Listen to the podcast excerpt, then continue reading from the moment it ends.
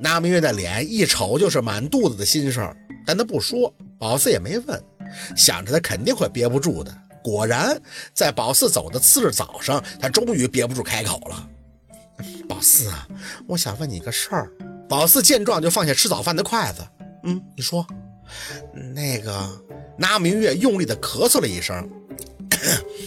现在家里也没什么外人啊。说实话，我知道你是若文的女儿，我也高兴。以前我就把你当我姑娘了，这么一来，你更是我姑娘了。哎呀，我高兴啊！我有姑娘了，我妈，你到底要说啥呀？我这开车得好几个小时呢，早上七点就得走，不然晚饭都到不了。你开车不是快吗？那明月白了小六一眼，再看见宝四还是紧张。哎，宝四，我就是想问问你，这将来吧，我能不能，能不能？声音嗡嗡上了，我是真害怕呀！妈，你说啥呀？我听不着了。那明月都要哭了，委屈的坐在那儿。这现在宝四他我亲妈了，我这算啥呀？那将来那父母不得……明月，你怎么又提这事儿了？若文听明白了，语气总归有些无奈。我不是都说了吗？没到那天，你别老合计这个。我能不合计吗？那明月擦了把眼泪。我啥样你又不是不知道，我就这一个心思，我就想一直和你在一起。我又不……哎呀妈耶！小六蒙住了眼睛。您这年纪了还说这话，可挺不早啊！滚犊子你！那明月一抽一抽的，你能陪你妈我一辈子呀？还不得你爸？我这就是想。二舅妈，宝四看他这样，还觉得挺可爱的，伸出胳膊直接握住他的手。你放心吧，百年之后啊，不管您和我二舅谁先去了，我都不会让你们分开的。那明月愣了，那你亲妈那儿？我亲生母亲那没事的，她已经上路了。宝四很真诚地看着那明月说道：“二舅妈，我很感激你一直照顾二舅。这以后的事儿呢，你不要多想，只要我在，我答应的事儿就一定做到。”宝四啊，那明月激动了，起身两步就过来抱住了宝四。你可算是让我把心放下了，我就怕这个。我是真谢谢你啊，宝四啊！宝四牵着嘴角，拍着他的后背安慰。转眼看见若文无可奈何的摇头，小六见状倒也是站了起来。嗯，妈，既然你心情好了，那我也宣布个好事啊！有啥好事？那明月吸着鼻子回头看他，见小六不好意思笑笑，嗯，我我谈女朋友了，那个正式宣布啊，你们的儿子以后不会打光棍了。女朋友？那明月就跟幻听了似的，做梦谈的？嗯，哪儿啊？人追的我。小六还挺得意的，低眉顺眼的指了一下宝四，这我四姐知道，他追的你。那明月吓着了，擦干眼泪，又抓住宝四的手，惊魂未定的样子。宝四，六儿谈对象了，嗯，那得啥样能追她呀？是盲人呀，还是身体都有缺陷呀？宝四差点喷笑了，这是亲妈啊，绝对是亲妈。妈，人长得老带劲了。小六看见若文也在偷笑，就不乐意，掏出手机递过去，你看看，比我大三岁，抱金砖的。那明月疑惑的接过，看了一眼以后，又揉了揉眼睛，仔细的看。你你这你这骗我呢吧？这这这人能看上你？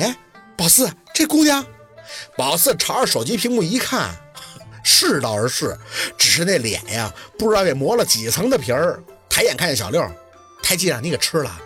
小六朝着宝四一通的挤眼儿，示意别说。宝四只能把手机给小六扔回去，看着那灭张了张口。二舅妈，小六的确是遇到个很好的女孩子，人家也很喜欢她。只不过那女孩啊，脸上有块胎记，五官是很清秀的，就这边脸有块红色的。这东西为什么要隐瞒呢？胎记呀！那明月一听完，反倒放心了。哎，我就说嘛，要是真长这样，能看上他？哎呦，胎记没事不寒碜是吧？宝四摇头，不难看，长得很清秀的。哦，那明月又瞄了小六一眼。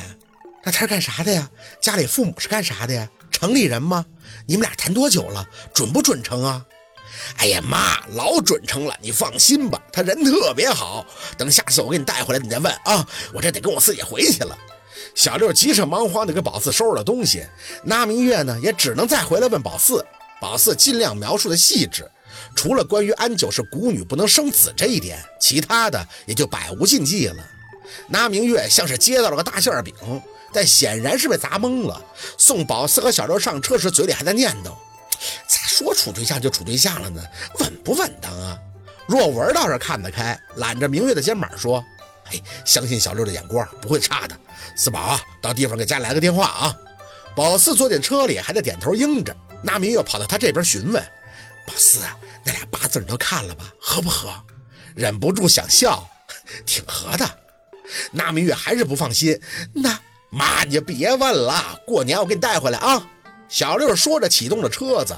那明月扯着若文的手，在后边大声的喊道：“慢点开车，过段时间我和你爸没事城里看看你们啊，我得见见呀，见见。”哎呀，我妈呀！小六嘴里感慨，透过倒车镜一眼就看到有村里人看他们离开，就把若文和那明月围了起来。四姐，你看到没有？我妈现在都赶上村干部了，人一凑近，她就昂头背手。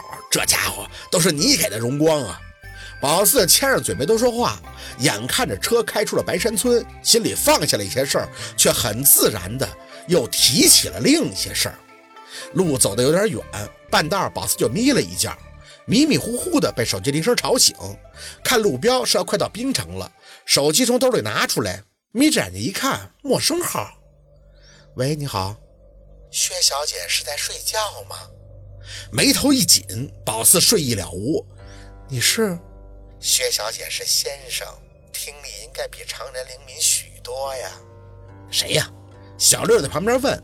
宝四却正了正神色，对着手机话筒出口道：“哦，桂姨呀，您打给我有事儿吗？”老太太在那边笑了两声：“当然有事儿，难不成还是和薛小姐叙旧啊？”宝四没什么表情，那您直说吧。老太太声音在那边顿了顿。夫人让我问问薛小姐，听闻薛小姐身有异常，要是和我家二少爷在一起，那就做不了先生了，对吗？宝四咬了咬牙，请你说重点。他还是轻笑。薛小姐，年轻人不要玩文字游戏。我想问你，是还是不是？宝四提了提气。是又怎样？不是又怎样啊？哈！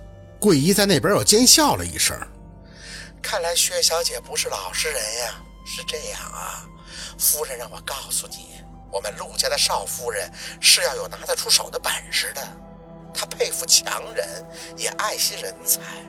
但薛小姐要是一无是处，凭什么进我陆家的大门呀？夫人原话：我们陆家不要废物。好，今天的故事就到这里，感谢您的收听。喜欢听白，好故事更加精彩。